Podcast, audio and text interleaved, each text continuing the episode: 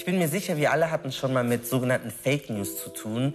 Wir sind alle vielleicht auch schon mal drauf reingefallen. Mir ist es tatsächlich auch schon mal passiert, dass ich so eine Nachricht bekommen habe und dann so ein bisschen verwirrt war. Ist es jetzt Wahrheit oder ist es kompletter Humbug oder vielleicht ist es auch irgendetwas dazwischen? Warum Fake News uns überhaupt nicht egal sein sollten und warum wir uns damit beschäftigen sollten, ist eine sehr, sehr wichtige Frage. Was uns vielleicht dabei hilft, ist herauszufinden, was sind denn eigentlich Fake News?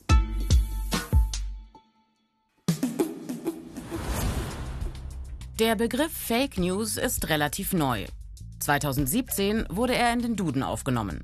Übersetzt bedeutet er gefälschte Nachrichten. Falsche Informationen in den Medien gibt es schon lange. Zum Beispiel Falschmeldungen zu Propagandazwecken, um eine gegnerische Seite zu täuschen. Oder sogenannte Zeitungsenten. Falschinformationen, die in Umlauf gebracht werden, weil Journalistinnen nicht richtig recherchiert haben oder etwas erfunden haben. Fake News dagegen sind meist sehr bewusst hergestellte und verbreitete Falschinformationen in Text oder Bild. Sie sollen Meinungen manipulieren, von Sachverhalten ablenken oder Stimmung gegen bestimmte Menschen oder Gruppen machen. Dabei geht es meist um Themen, die gerade sehr viel Aufmerksamkeit bekommen. Eine Fake News soll schockieren und empören, damit die Meldung weiterverbreitet wird. Fake News verbreiten sich besonders gut über Social Media. Nutzerinnen mit ähnlichen Einstellungen teilen zum Beispiel auf Twitter oder Facebook diese gefälschten Nachrichten oder Bilder, wo sie ein großes Publikum erreichen können, ohne je auf ihren Wahrheitsgehalt überprüft worden zu sein. Ob die Nutzerinnen der ursprünglichen Quelle vertrauen, ist dabei gar nicht so wichtig. Entscheidend ist eher, ob sie diejenigen, von denen sie die Nachricht bekommen haben, kennen und ihnen vertrauen. Doch Fake News stammen nicht nur von realen Menschen. Um gefälschte Nachrichten oder Bilder massenhaft zu verbreiten, werden mittlerweile auch Social Bots eingesetzt. Das sind Computerprogramme, die zu bestimmten Themen automatisch und eigenständig Posts und Antworten produzieren. Es gibt hier eine Redaktion im Bayerischen Rundfunk, die machen das den ganzen Tag. Die machen nichts anderes, als irgendwie rausfinden, was ist falsch, was ist echt. Äh, vielleicht werde ich auch ein paar Sachen lernen und ihr zu Hause auch. Hey. Mhm. Du machst es ja richtig spezialisiert. Ähm, zeig mir mal, was noch die genauen Tricks da sind. Nimm mal Platz, kannst deine Maske abnehmen und ich zeig dir ein paar Sachen. Ich habe ein Beispiel ähm, für euch. Das ist ein Video, das auf ähm, Telegram geteilt wurde. Hier ah, okay.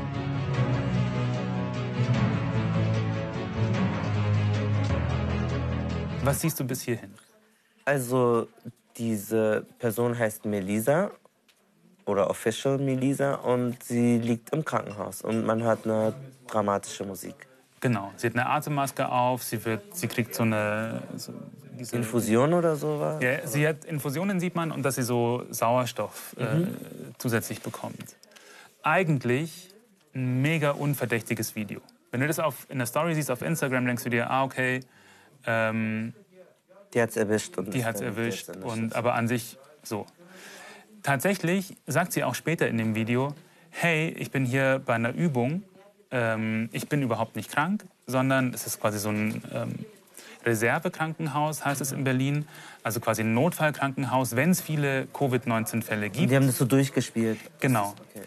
Und das hat sie alles in diesem Video gesagt. Aber dieses Video landete in einer Telegram-Gruppe von Verschwörungsideologen, von Kritikern der Corona-Maßnahmen, von Leugnern, ähm, dass es Corona überhaupt gibt.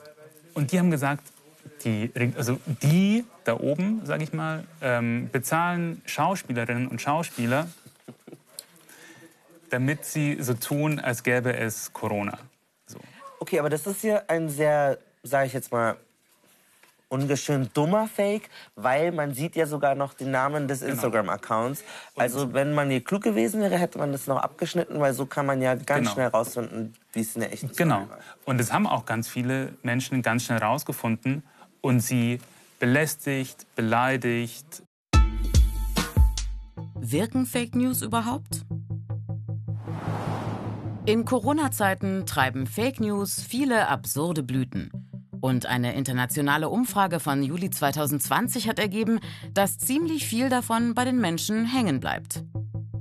26 Prozent, also gut ein Viertel der deutschen Befragten zwischen 18 und 65 Jahren, glauben, das Coronavirus sei in einem chinesischen Labor gezüchtet worden.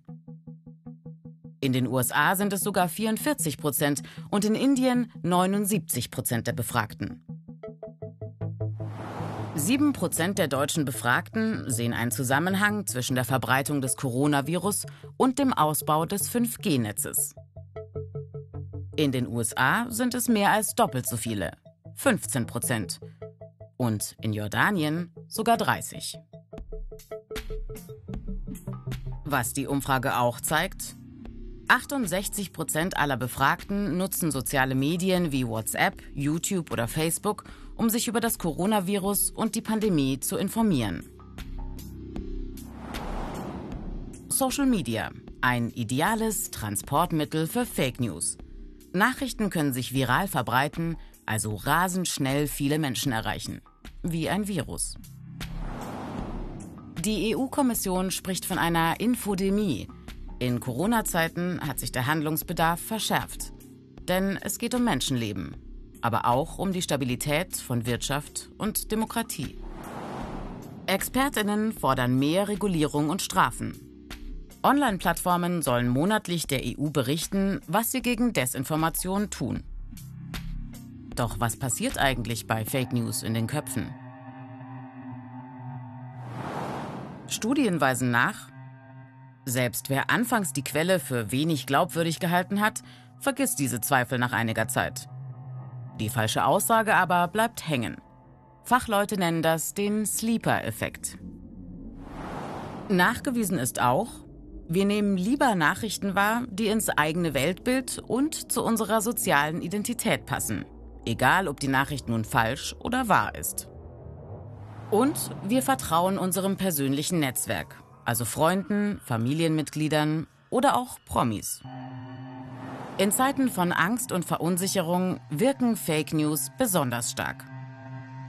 Wirtschaft und Börse sind schon immer beeinflusst durch psychologische Faktoren wie Ängste, Hoffnungen und Hype. Ein guter Nährboden für rufschädigende Falschinformationen. Laut Studien ist jedes vierte Unternehmen betroffen. Besonders im Visier der Handel und größere Unternehmen. Die Folgen? Firmen müssen massiv in Fake News Abwehr investieren. Im schlimmsten Fall beeinflussen Fake News Verkaufszahlen oder sogar Börsenkurse. Ich möchte ehrlich gesagt immer wissen, wer steckt eigentlich hinter diesen Falschmeldungen. Deswegen spreche ich jetzt mit Till Eckert vom Korrektiv. Der weiß vielleicht mehr.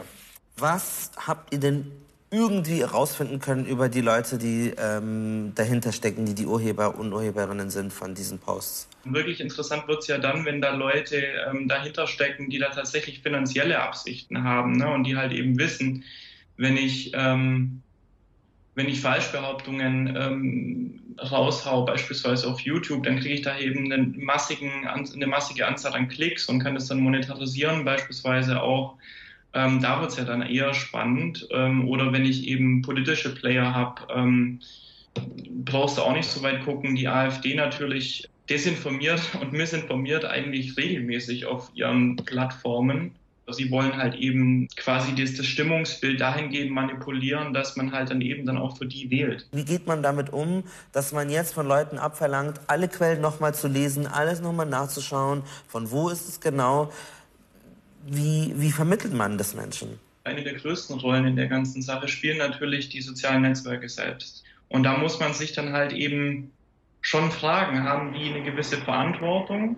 Und jetzt ist es so, dass die meisten sozialen Netzwerke leider zu wenig tun. Facebook hat da zumindest mal gestartet. Die haben eine Kooperation mit vielen unabhängigen Faktencheck-Organisationen ähm, gestartet, unter anderem mit uns. YouTube zum Beispiel ist ein riesengroßes Problem, weil wir keine Möglichkeit haben, A, das, die Plattform richtig gut zu durchsuchen ähm, und B, ähm, weil YouTube da selber auch nicht wirklich Anstalten bisher macht, ähm, da vielleicht so eine Art Kooperation einzugehen, wie Facebook das jetzt gemacht hat. Warum ist es so wichtig? Also man kann ja einfach sagen, ist mir doch egal, ist doch wurscht. Warum brennst du da so sehr dafür und warum ist es äh, nicht egal, dass Falschinformationen verbreitet werden? das aktuellste Beispiel ist die Corona-Pandemie. Ähm, am Anfang haben sich einige Narrative kristallisiert, die wir heute auf der Straße hören. Und das heißt, Falschmeldungen eignen sich hervorragend dazu, politisch zu mobilisieren. Und dazu kommt dann aber auch nochmal eine ganz andere Ebene. Ähm, ich weiß nicht, wie das ähm, bei dir ist, aber ich persönlich in meinem Freundeskreis kriege das schon ziemlich viel mit, dass es da Zerwürfnisse gibt untereinander. Das heißt, die haben auch ein Potenzial zu spalten. Das hat ein bisschen so einen Sekteneffekt. So, ich spreche jetzt mit einer Person, die hat das ganz am eigenen Leib irgendwie erlebt. Sie ist übrigens auch meine Kollegin. Sie macht hier bei Respekt Social Media. Aber wenn sie nicht mit mir zusammenarbeitet, dann ist sie Studentin in Österreich. Und sie wird jetzt erzählen, was es mit dieser Nachricht auf sich hat. Hallo Clara. Hi Malcolm. Ich würde die gerne mal hören. Ist es in Ordnung, wenn ich die abspiele? Kannst du die mir mal schicken? Auf jeden Fall. Äh, morgen Shutdown, 12 Uhr, Pressekonferenz von Basti. Wie gesagt, Shutdown, Notstand ausgerufen, alles dicht. Aber sie wissen noch nicht, ob es mit quasi morgen letzter Tag, Arbeitstag für alle ist oder mit Montag erst kommt, damit man den Leuten Vorlaufzeit kriegt. Das ist die Information, die ich jetzt habe. Vom BVD und vom Justizministerium, jetzt von Peter, eben über die Schwester. Ähm, Shutdown kommt morgen. Ich bin, glaube ich, an dem gleichen Tag noch nach Hause gefahren. Einfach nur, weil ich nicht wusste, wie, wie genau es weitergehen soll. Mein Kopf war so, oh mein Gott, was, was passiert hier? Wollen die wirklich die Grenzen dicht machen? Wollen die uns einsperren? Was, warum ist das auf einmal so real? Ohne die Sprachnotiz wärst du nicht nach Deutschland gefahren. Ich denke nicht.